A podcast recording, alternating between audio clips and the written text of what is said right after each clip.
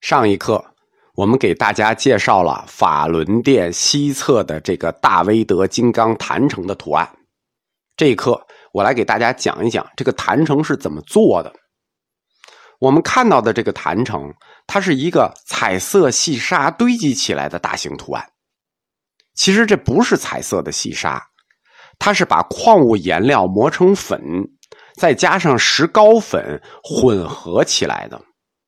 这是一种矿物粉加石膏粉的混合粉，它不是沙子。这个颜色的浓淡呢，它是根据石膏粉的比例调制出来的。这张大威德坛城每年会制作一次，为什么？因为它代表的是十轮观啊。每年春夏秋冬，它预示的就是坏功成住的一个循环呀。所以每年要把这个坛城推翻。就是全部推倒，然后重新做一遍。那推倒的这些细沙呢，旧的颜色粉呢，就倒到井里。这个导游经常会给你们讲一个传说，说这个坛城的彩粉倒到水里，它就会聚合化成摩尼宝珠啊。以前也是这么传说的。其实这不是它化成了摩尼宝珠，但是肯定是呃这样的，会可能是这样的。为什么？因为石膏粉它一遇水啊。它本身就能聚合起来，加上这一个矿物颜料，对吧？就形成了那种泥浆型的呃石膏粉。如果你们没见过，你们看看粉笔就知道了。上学时候用那粉笔其实就是这么做的。雍和宫，它虽然供奉格鲁派诸大本尊，对吧？但是它最重视的就是大威德金刚。第一呢，是因为格鲁派。他奉清朝皇帝为文殊菩萨转世，同时他又视自己的开山宗师宗喀巴大师为文殊转世。其实格鲁派啊，其实就可以叫文殊教，它都是以智慧作为象征的。而大威德金刚的单身像是什么呢？它就是文殊菩萨的教令轮身嘛，它就是文殊菩萨的愤怒像。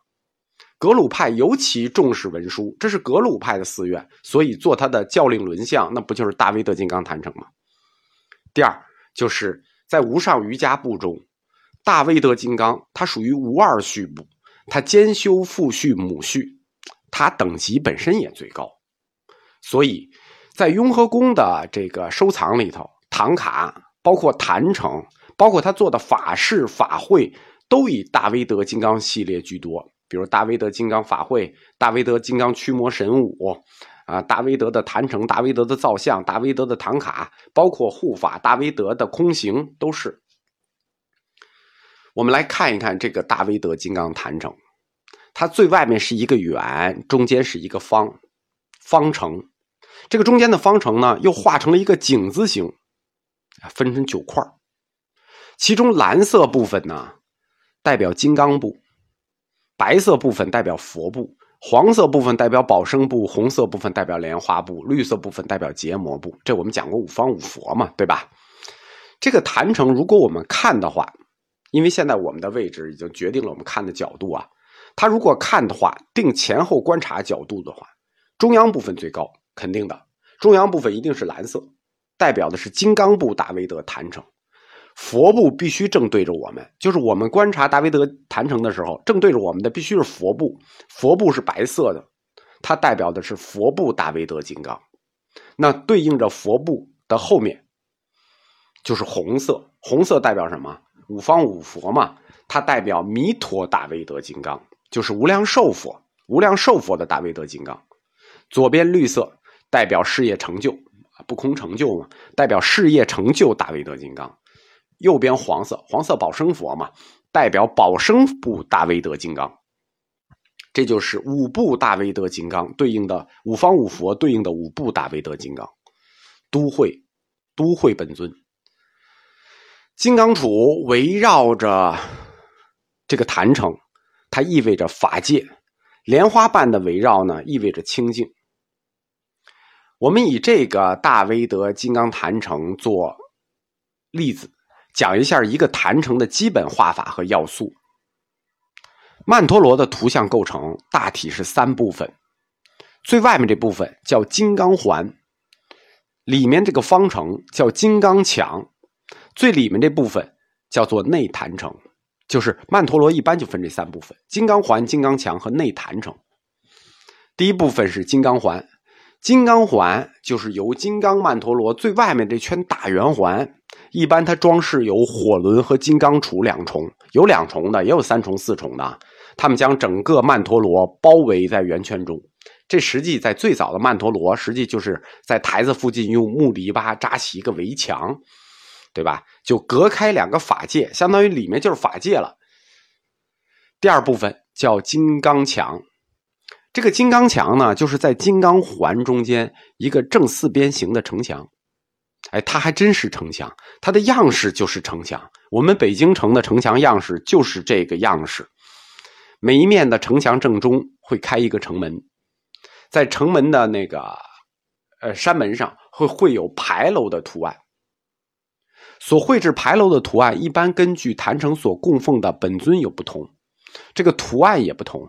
有三重的、四重的、七重的、九重的，层数越高，这个坛城的等级就越高。在牌楼的顶端会装饰有象征佛法的图案，有点像庙上面，比如两条卧着的鹿啊，佛祖讲法的时候的法轮呐、经创啊、卧鹿啊，就是会就像那个寺庙顶上的那些装饰一样。牌楼顶上一般装饰这些，图案上也是这样。曼陀罗的第三部分。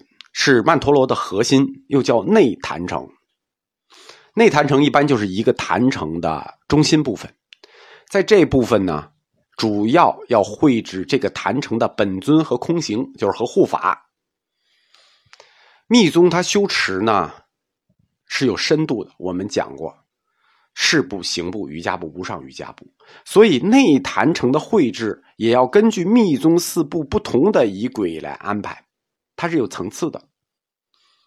内坛城的主体的图形构成呢，有两种法，一种是我们看到的这种叫井字形九分法，就中间画一井字，就把内坛城画成一个井字九分；还有一种呢叫八瓣莲花法，八瓣莲花法它也是九部分，就是你其实听名字你大概能知道画法啊，比如井字九分法，就是把内坛城。用井字分成九等分，每格画一个，每个方格画一佛像，每个方格画一佛像，中间这一格是什么呢？是该坛城的本尊，这是等分的。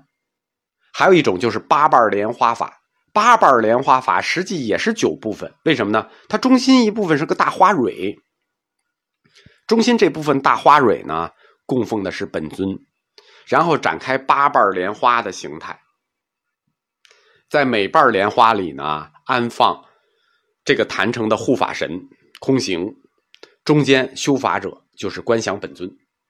这样从上面俯视，它就像一朵莲花的造型。八部莲八个莲花各有一个佛像，这个总称叫中院外层为诸天菩萨和护法。内坛城的主要构图法就是这两种。一种是九等分法，一种是八瓣莲花法，还有一些其他的构图形式，但是都是从这两种构图形式里发展出来和演变出来的，就是基础法就是这两种，剩下的就是演变。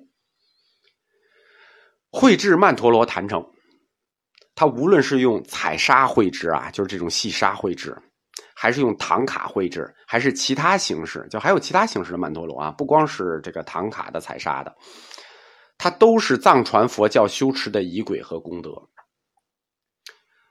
修持者以坛城为观想对象，就在思维中能见到带有佛教义理的一组信息。